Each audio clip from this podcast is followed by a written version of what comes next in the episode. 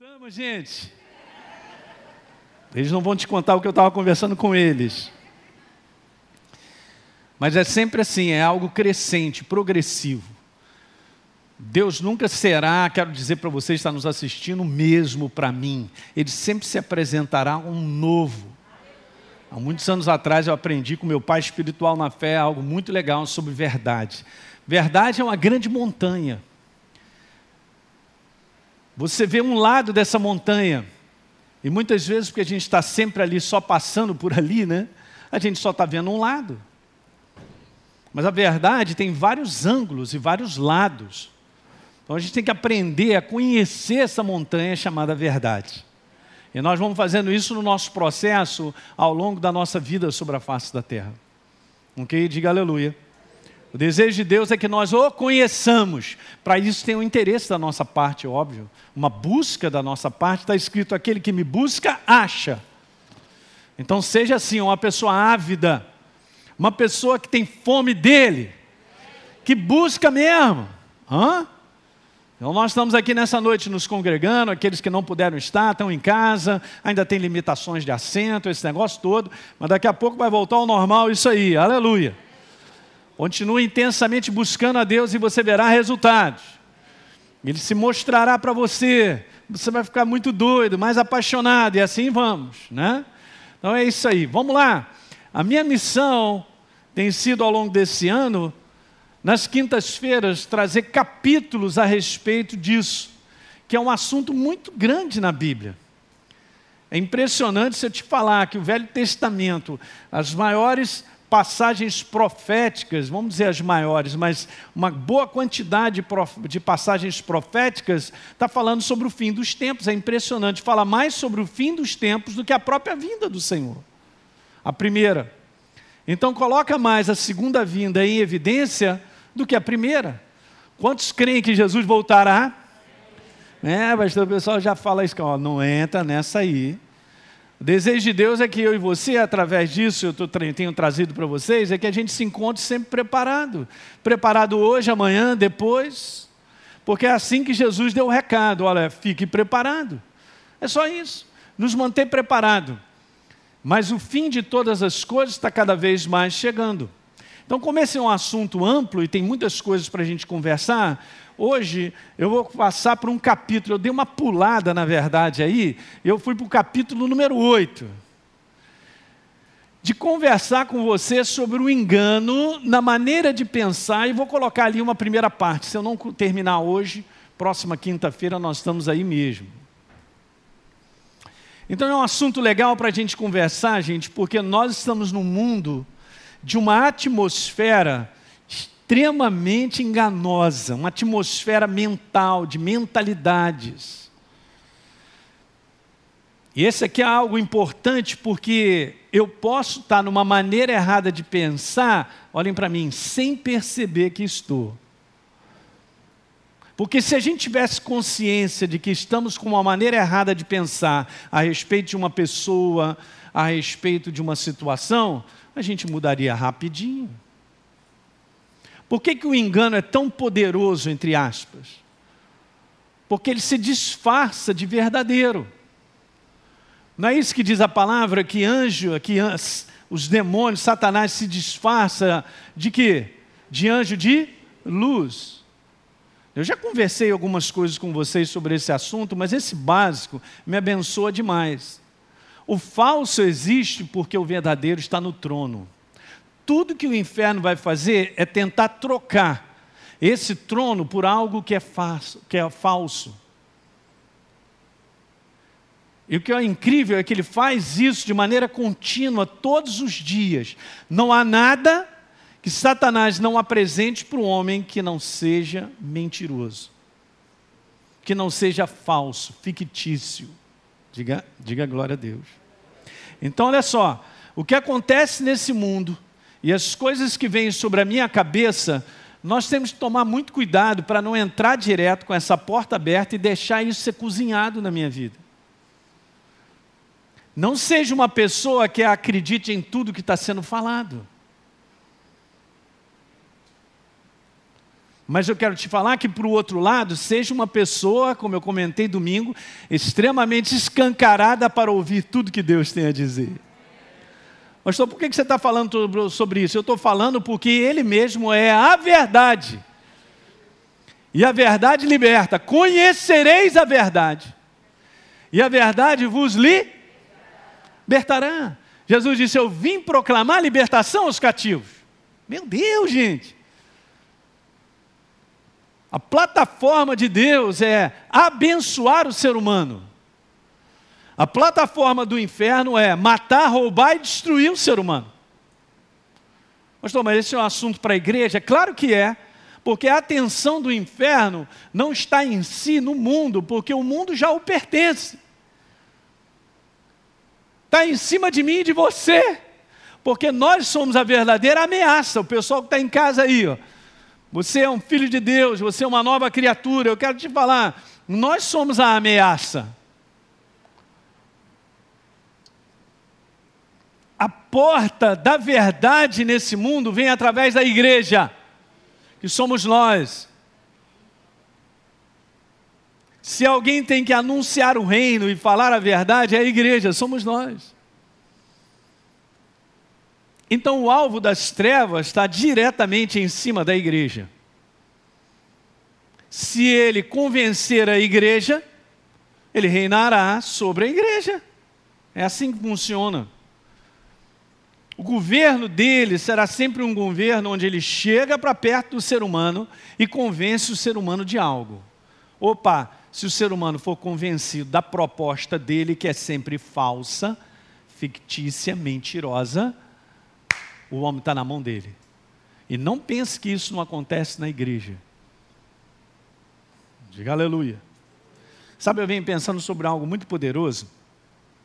Porque é a palavra, né? Você, quando Jesus ele abre a boca para dizer coisas, gente, é o Deus vivo falando comigo e contigo. Você entende isso? Legal. Em Mateus, por exemplo, olha só que legal isso aqui. Mateus capítulo 7, eu não coloquei aí não, mas eu estou iniciando esse assunto e a gente vai continuar na próxima quinta-feira. Então, Mateus capítulo 7.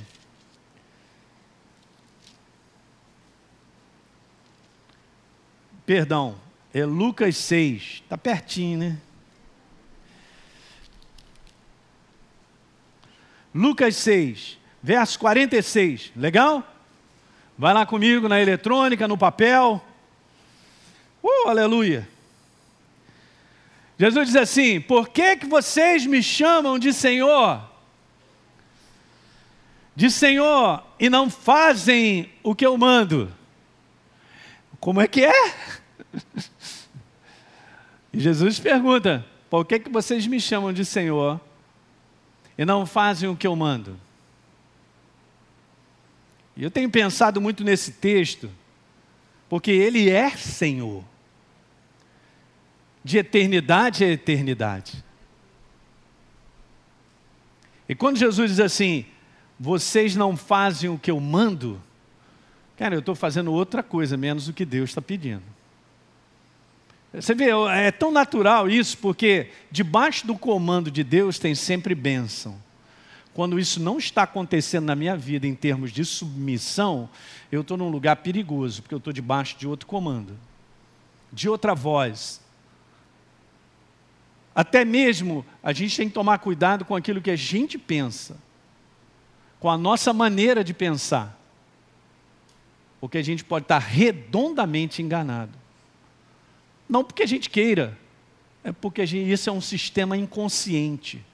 Mas Jesus deixou claro que a sua palavra seria o básico. Se ele disse que é, então vamos embora executar, porque ele falou assim: olha, o homem que ouve a minha palavra e a pratica, eu vou dizer a quem ele é comparado. Ele é comparado a um cara que cavou profunda vala, pegou a rocha lá embaixo, estabeleceu a sua casa sobre a rocha, veio o rio, a tempestade, a enchente e a casa ficou de pé.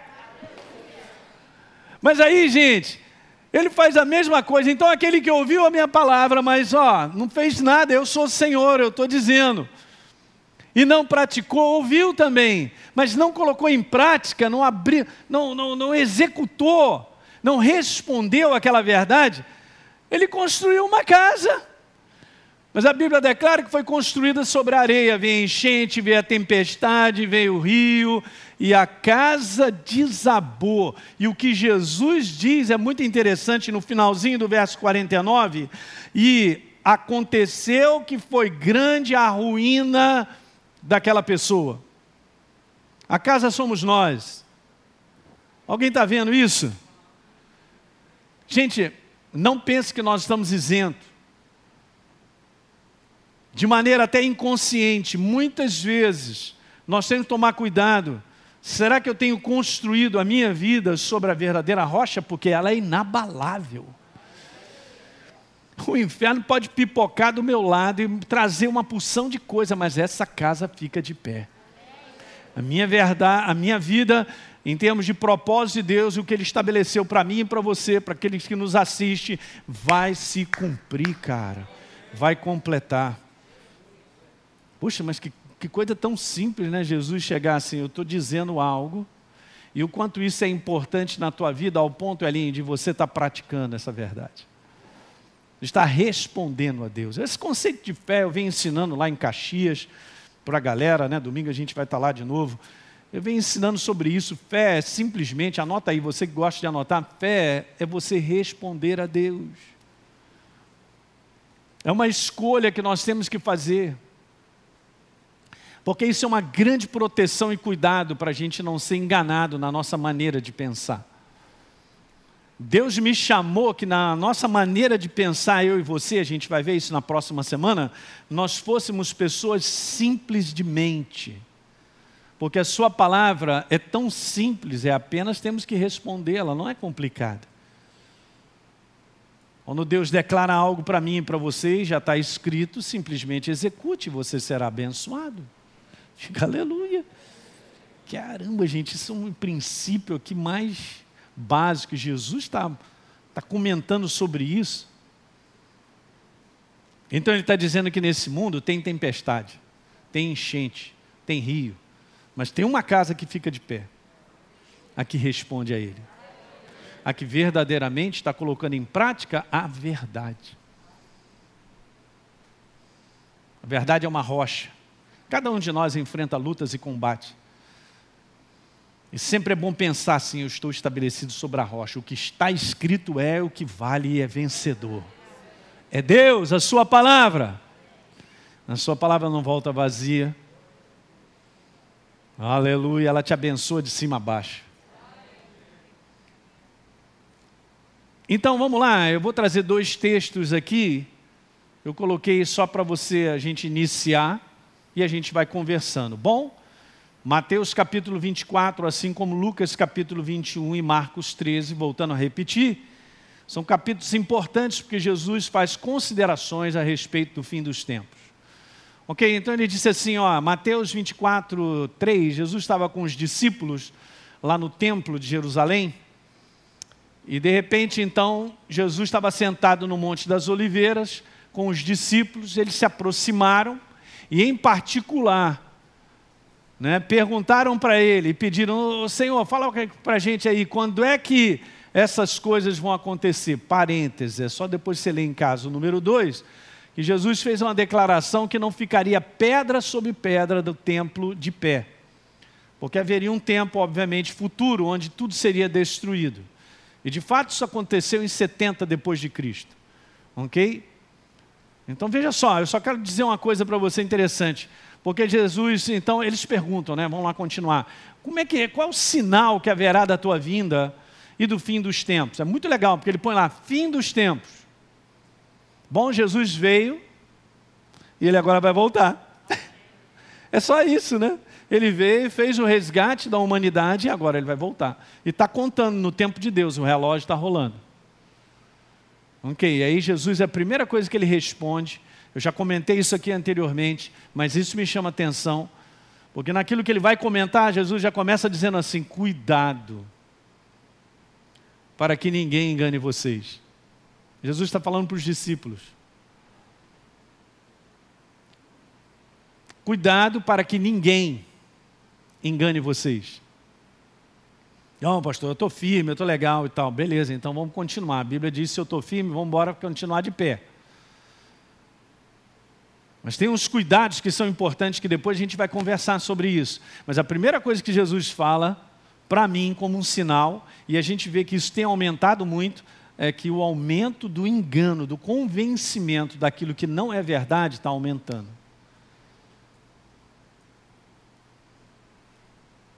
Ninguém te engane. Efésios capítulo 4, no verso 27, está escrito: Não dê lugar, Elinho, não dê espaço ao diabo. Aparentemente você vai falar assim, pastor, o que um texto tem a ver com o outro? Bom, eu só quero te dizer o seguinte: agora nós fomos libertos do império das trevas, de uma natureza. Quando Paulo diz Efésios 4, verso 27, gente, ele está dizendo que agora nós temos uma outra condição de natureza. Então vá comigo lá no verso número 17 de Efésios, capítulo 4.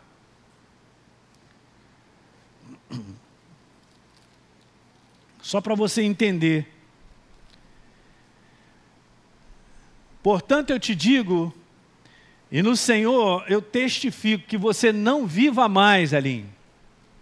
Aleluia como também andam os gentios, ou como você vivia, a velha criatura. De que forma? Na vaidade dos seus próprios pensamentos. Grifa isso aí na tua Bíblia. Na simples maneira do homem achar as coisas, eu acho, eu penso. Não viva mais dessa maneira, ali. Porque da maneira que você vivia, está aí no próximo verso, você estava obscurecido de entendimento. É aquilo que a palavra de Deus declara como cegueira. Um cego não sabe para onde vai. Ele até pode caminhar, mas ele não sabe. Ele não enxerga as coisas. Então está aí obscurecido de entendimento, alheio à vida de Deus, por causa da sua ignorância, da maneira como você vivia pela dureza do seu coração. Vocês se tornaram insensíveis e se entregaram à dissolução para com avidez cometerem toda sorte de impureza. É um mundo sem Deus, cara. Qualquer coisa que eu pense está valendo. E de um modo geral é assim: bateu dentro da pessoa, gerou uma mentalidade, ela acredita, porque eu e você vivemos por aquilo que nós acreditamos. Agora, se certo ou errado é outra coisa. Bom, se o que o mundo acredita como conceito fosse vencedor, o mundo não estava nessa destruição. Mas nem isso tem reflexão. A cegueira é tão grande que as pessoas não conseguem refletir o nível de, de destruição que elas vivem. Quem está pegando isso que eu estou conversando? Uhum. Porque a maneira de Deus é uma maneira construtiva, é uma maneira abençoada. Mas essa avaliação não é feita pelo mundo.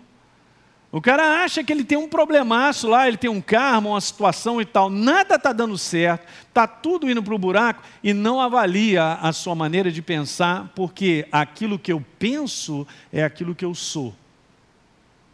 Na prática, aquilo que eu penso é aquilo que eu vivo. E olha, pode estar tá distante a nossa maneira de pensar em relação à verdade. Daí a importância, gente, da gente ter continuamente o nosso interior como alma, a nossa mentalidade ser renovada, para a gente ser transformado pela verdade. Como uma maneira única de pensar sobre tudo. Já falei para vocês que eu aprendi isso. Não é o que eu acho, não é o que eu penso, é o que Deus tem a dizer e a gente trocar rapidinho pela verdade. Então aqui está dizendo, não viva mais dessa maneira, você não vive mais. Agora olha só aqui que o apóstolo Paulo está colocando. Elinho, quanto ao trato passado, ele disse assim: você morreu. Você pega esse velho homem e considera ele morto. E ele está morto. O que está aqui na minha frente são novas criaturas, aleluia bem vivas em Cristo Jesus. O velho homem morreu. Uhum. E a gente tem que considerar ele sempre morto. E aí diz assim: que se corrompe. Esse velho homem ele está corrompido com a sua concupiscência do engano. Ele está sempre sendo controlado pelo falso, pelo fictício. Olha aí, gente. E por isso que o mundo está nessa tragédia. Mas eu quero te falar, Elinho, e aqui agora vem uma palavra importante. Eu preciso me renovar. Jesus não fará isso por mim. É a minha busca contínua. Se renove. Renova amanhã. Renova mais uma vez. E mais uma vez. É um ato contínuo. Porque da mesma maneira que o inferno trabalha aí, pessoal, em casa, todos os dias, renovando a mentalidade da destruição, do fracasso, da derrota, da miséria, e, e controlando as pessoas através da insegurança e do medo, ele renova todo dia isso nas pessoas. Eu já disse para vocês, o inferno muitas vezes quando ataca a nossa vida, ele já ataca você abrir os olhos de manhã, ele já está mandando. É o mesmo processo. Porque eu preciso de algo sendo considerado dentro de mim e de você para eu viver aquele dia. Ou aquela semana. Quem está pegando isso que eu estou dizendo? E aí, Paulo então continua dizendo: se renova, cara, no entendimento do teu espírito.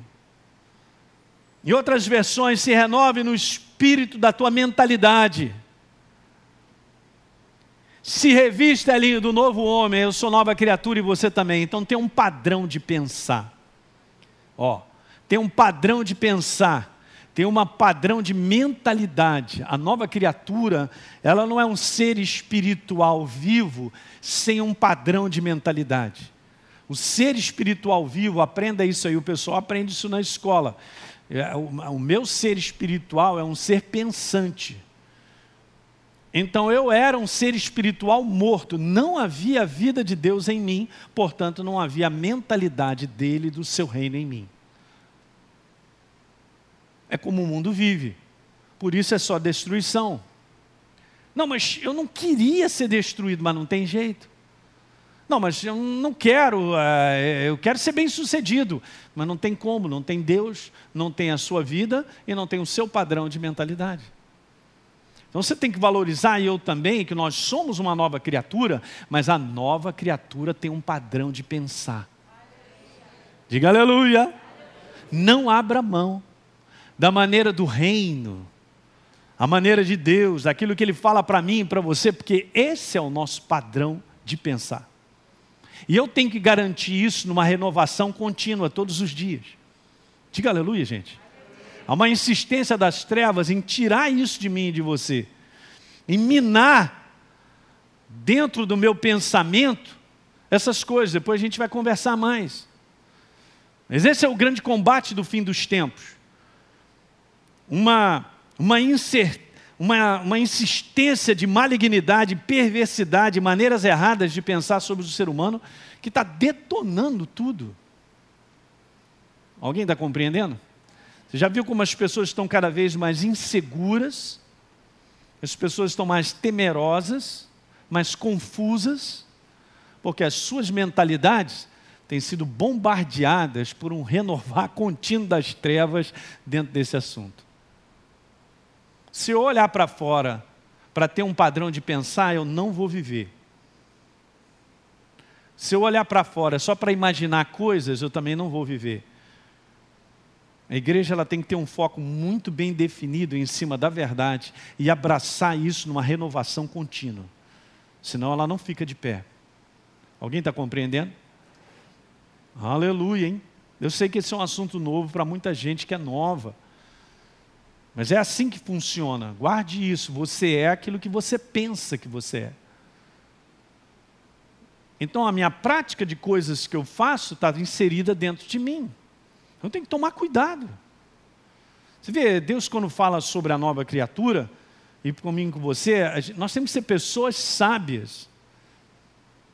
Porque eu posso estar pensando algo a respeito de uma situação que não tem toda uma claridade de verdade em cima ainda. Mas se você meditar na verdade, Deus te mostrará. Diga aleluia. Cara, não seja uma pessoa precipitada. São treinamentos. Isso que nós estamos conversando sobre o aumento da forma errada de pensar, porque é isso que o inferno quer. Ele controla as pessoas na maneira delas pensarem. Ninguém sabe, mas o diabo controla a vida de uma pessoa na sua mentalidade. E a pessoa não sabe que a sua mentalidade é destrutiva para si e para quem está ao redor. Esse é um detalhe importante. Não só a pessoa se destrói, mas quem está ao redor também se quebra. Meu Deus! E a pessoa não enxerga isso, gente. Não falte quinta-feira que vem, porque eu tenho que dar uma continuidade em algo muito legal, numa passagem que eu quero te abençoar. Então vamos embora continuar aí. Você não está dormindo, não, né? Muito bom. Então, verso 25, Paulo fala: Por isso, e ele já explicou que eu não vivo mais na vaidade da humanidade, do pensamento enganoso, da sua concupiscência, da coisa meramente carnal, natural, mas ó, o velho homem morreu, eu me revisto do novo homem que tem um padrão de mentalidade do céu, que é bênção pura. Por isso, Elinho, deixando a mentira, fale agora a verdade. Uhul! Isso é um padrão novo, é o padrão da nova criatura.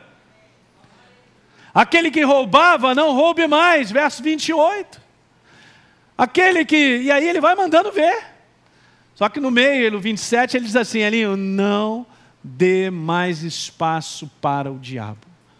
Jamais se esqueça isso. O espaço que nós damos para ele não é um espaço físico, não é um contato físico, é um contato mental. Quando a Bíblia está falando sobre não dar lugar ao diabo, não dê a sua mentalidade para ele. Não se entregue, em outras palavras, o pessoal de casa aí presta atenção, não se entregue a uma maneira errada de pensar sobre o momento em que você vive, ou sobre a sua casa, a sua família. Nós temos condição em Cristo Jesus de fazer exatamente isso. Nós estamos agora na autoridade quem manda sobre a minha vida é o Senhor, o Rei da Glória. E agora nós temos o padrão de Deus de pensar. Então, portanto, agora eu sou um ser consciente de controlar que pensamentos vão governar a minha vida. É você que vai dizer se é isso ou aquilo outro. Quando eu não conhecia Deus e eu era um cego, debaixo de uma escuridão, debaixo das trevas, de uma ignorância espiritual, eu não tenho como controlar. Simplesmente o que vem na minha cabeça é o que vale. Alguém está pegando? Mas agora não, nós temos a verdade, é o padrão. A verdade é o padrão na tua vida e na minha. Então agora, por ser nova criatura, e por agora não pertencer mais às trevas, o velho homem morreu, ele não tem poder mais sobre a minha vida, agora nós estamos nesse lugar chamado autoridade. De não permitir mais ser governado por uma forma errada de pensar. Diga amém, diga amém, amém, amém, amém, amém, amém.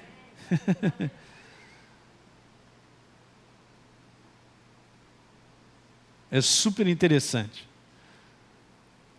Tem algo muito importante para você gravar, vou mandar agora uma frase, que é o seguinte: tem duas coisas que vão te abençoar até o final e vão garantir de nós não sermos contaminados na forma errada de pensar. Pode anotar. Primeira delas é a própria verdade. Considera o que Deus tem a dizer, cara, como algo que é a tua proteção, é a tua bênção, é o teu é tudo. Nem, nem chegue para argumentar. O ser humano tem muito isso, né? Fica argumentando e tenta, sei lá, discutir com Deus o que, que ele pensa é melhor. Não faça isso. Vamos sair desse nível aí rapidinho. Ok? Ah, mas o senhor não tem opinião. Eu não quero mesmo. Eu não tenho nenhuma opinião. Eu tenho a palavra. Eu vou ficar com ela. Eu não quero nada que eu pense. Eu quero que Deus tenha a dizer. Talvez essa é a busca mais poderosa, é a tua verdade. Revela a tua verdade, Pai, para mim. Revela a tua verdade para mim. Ele é a verdade. Então a verdade te garante de você não ser contaminado com um padrão errado de pensar. A segunda coisa, o Espírito Santo testifica a verdade. Por que, que eu estou falando sobre isso? Olhem para mim, preste atenção. Porque eu posso conhecer a verdade, mas quando eu olho para ela, eu posso ter uma maneira de pensar errada. E o que vai me mostrar que eu estou com uma maneira errada de pensar a respeito da verdade é o Espírito Santo que vai testemunhar. Tem muitas pessoas que usam a Bíblia para trazer um conceito, mas o conceito não é verdadeiro. Você sabia que o engano usa a própria Bíblia para te enganar? E muita gente é ignorante espiritualmente e fala coisas e traz conceitos usando a verdade mas que no fundo o Espírito Santo não testifica. O Espírito Santo testificará sempre a verdade. Você não pode isoladamente ter só o que está escrito na Bíblia, mas você tem que perceber o que, que Deus está te testemunhando dentro de você, a respeito daquilo que você está ouvindo. Porque o Espírito Santo, vá comigo lá, em João capítulo 16. Meu Deus, eu nem comecei o que eu tinha para falar. o Espírito Santo, no capítulo 16, no verso 13, o Espírito da verdade, uhul, ele vos guiará toda a. Porque a maneira de eu pensar sobre a verdade pode estar debaixo da influência das trevas. Ah, pastor, que perigoso. Não é perigoso. Você tem a verdade, você tem o Espírito Santo. Você vai entender ao longo daquilo que eu vou falando. Mas tem duas coisas super poderosas, jamais esqueça isso, é a verdade. Olhe para esse livro, porque ele é a verdade. Ele é a luz, ele é a bênção, ele é Deus. Repita comigo assim: a palavra de Deus é para mim, é a minha mentalidade. E você tem o Espírito Santo que te guia a toda a verdade. Ele não falará de outra coisa, ele testemunhará a verdade. Eu já ouvi coisas sendo colocadas como se fossem de Deus, usando a própria palavra, mas que não testemunhavam aqui dentro. Tinha alguma coisa errada nisso. Eu já contei essa história, eu li um livro há muitos anos atrás, num convencimento que a pessoa estava muito bem redigido naquele livro, usando versículos e tal, mas todo aquele livro para levar uma conclusão na pessoa que era convincente, fazia sentido, vou repetir, que era convincente, fazia sentido, mas não era verdadeiro. Usando a própria palavra. Ei, É, pastor, então nós estamos vivendo um tempo. Gente, eu falei lá sobre não ser enganado, Jesus só vai dizendo no próximo verso: virão muitos em meu nome. Virão muitos e enganarão a muitos. Enganarão, se possível, os próprios eleitos, operando sinais e prodígios também.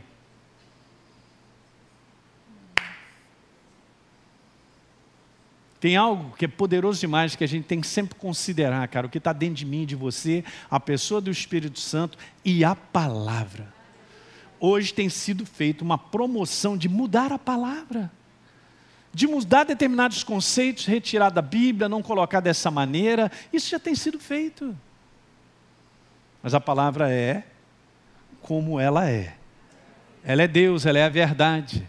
Agora, se, a, se, o mundo, se a sociedade do mundo cria a sua cultura, a sua maneira de pensar, seja moderna, seja lá o que for, a sua filosofia, a sua ideologia, isso não tem nada a ver com a verdade. Enquanto eu e você ficarmos com a verdade, seremos abençoados. Nós estaremos no caminho. Diga aleluia. Eu já vi muita gente começar bem, cara, e terminar mal, porque entrou por coisas que foram convencidas, né, situações, usando a própria palavra e tal, e foi para lá, para cá, acrescentou algo que não deveria, foi muito longe e se perdeu. Se perdeu. Se perdeu.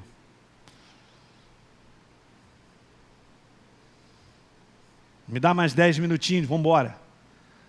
Então eu vou te falar isso, ó, o aumento do engano na forma de pensar, é a maior marca do fim dos tempos sobre a humanidade. O pastor, mas olha, como diz outro, está feia a coisa, mas vai piorar, a feiura vai aumentar.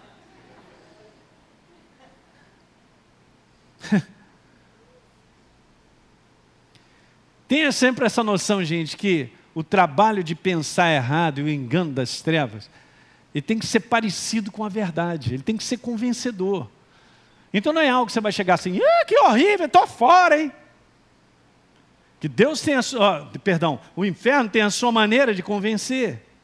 A atmosfera, ouça aí, do falso, do fictício, a atmosfera da ilusão, governa a mentalidade desse mundo, é isso aí. Sabia? Jesus fez aquilo que eu não poderia fazer por mim, graças a Deus. Ele morreu no meu lugar. Falou, Elinho, eu estou levando a tua morte, tirando a condenação, e agora eu estou te dando a vida. Você recebe? Que pergunta é essa? Hã?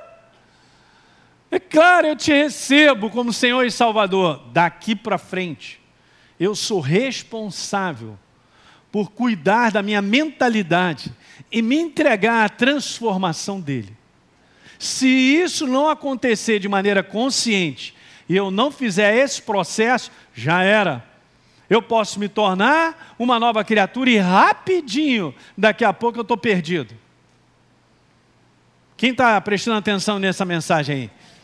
Opa! Por causa dessa atmosfera. É muito legal porque Jesus diz assim: ó, Elinho, você não é desse mundo, aleluia, mas nós estamos no mundo. e a oração de Jesus em João 17: Pai, livra eles do mal.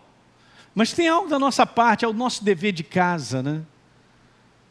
Eu não entendo hoje, nos dias de hoje, mas nós temos que tomar cuidado com a mensagem que, não, que, que fala para você e para mim que a gente não precisa fazer um dever de casa porque não é verdadeiro, não é assim que funciona. Eu entendo que Jesus fez tudo o que eu não poderia fazer para verdadeiramente me transformar, mas agora, uma vez que eu me tornei dele, conscientemente eu sou dele, eu sou uma nova criatura, eu quero te falar com todas as letras, eu sou teu pastor e te amo, vais ter que fazer um dever de casa. Diga aleluia. Isso não é obras, isso não é obras de homem, isso é responder a Deus. Quando Paulo diz se renova, em quem você é, se renova, então é minha responsabilidade fazer esse dever de casa. Eu quero chegar, quantos querem chegar? Você tem que fazer o bom combate. Quando Paulo chega no final e diz que ele completou a carreira, ele fez o bom combate, ele guardou a fé, ele fez dever de casa. Você vai fazer dever de casa. Fala ao teu irmão, vai fazer o dever de casa. Eu não quero. Eu não quero. Gente, eu amo vocês demais, mas eu quero te falar. Somente estar na igreja não te dá camisa de nada. Não caia nessa cilada de se tornar uma pessoa religiosa ao ponto de assistir às reuniões, meu pastor, a tua palavra é legal, ela me abençoa, eu sei, ah, tudo bem, nós vamos estar sempre ouvindo, eu também ouço de outros homens, mas se não fizer o dever de casa, não funciona. Diga aleluia. Você tem que cuidar de você, em termos de mentalidade, em termos de crescimento. Achegai-vos a Deus e Ele, mas é a minha parte Diga aleluia. Quanto mais o homem se afasta da verdade, que é Deus, que é a sua palavra, mais ele irá viver dessa forma que eu vou te mostrar agora. E é exatamente o que a humanidade já vem vivendo, só que agora bilhões de pessoas e a intensificação dessa mentalidade está exatamente assim. E eu vou terminar com isso aí. Isaías 5, capítulo 20 é, capítulo 5, verso 20. E Isaías está dando uma declaração para o povo que havia abandonado a Deus, né? Na sua maneira de viver. Exatamente isso, é só você ler. capítulo 1 de Isaías chega a ser chocante. Agora, olha só que interessante. Essa é uma declaração de Isaías. Ai dos que ao mal chamam bem e ao bem chamam mal. Não, pastor, a gente não está vivendo isso aí, não. Não, né? Eu só estou te falando que isso aí está se intensificando. Que fazem das trevas o que, gente? Luz. E da luz fazem? Que mudam o amargo em doce e o doce mudam em amargo. É isso aí. Qual é o conceito do que é o correto, do que é o verdadeiro? O que é o mal, o bem? Olha o que, que o mundo considera hoje. Isso já há muitos anos atrás já era assim, mas hoje está intensificando. Eu vou terminar contando isso há muitos anos atrás, lendo uma reportagem na Veja. Eu acho que você se lembra dessa situação. Já tem tempo isso um grupo de garotos, não sei se da sociedade lá de Brasília, os caras têm mais grana e tal, resolveram fazer bagunça, sair uma jornada dessa de noite. E aí o que, que acontece? Eles viram um índio num, num ponto de ônibus. Final dessa história, botaram fogo no índio. E o índio estava representando a tribo dele lá numa reunião que ia ter no congresso, uma parada dessa. Cadê o índio que não chega e tal? Foram pegar, ele estava no hospital. Aí os caras foram lá, pegaram, prenderam os garotos e tal, e aí um deles fizeram uma entrevista e perguntou, ele, cara, mas vem cá, você botou fogo no índio, rapaz. Qual foi a resposta do garoto? Ele disse assim, mas eu pensei que fosse um mendigo. Como se mendigo fosse uma folha de papel. A gente está pensando nisso, gente, mas o que está acontecendo no mundo é exatamente isso.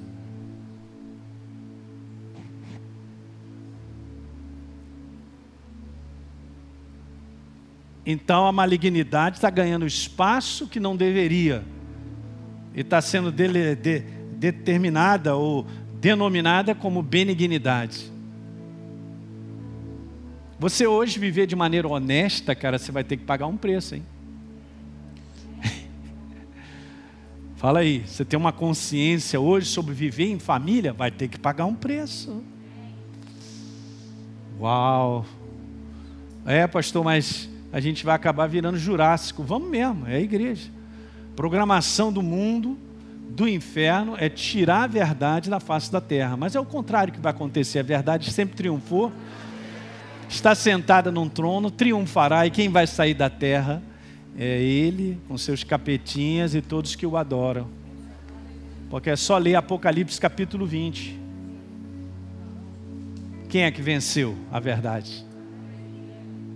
Diga aleluia. Uhul. Mais um versículo só.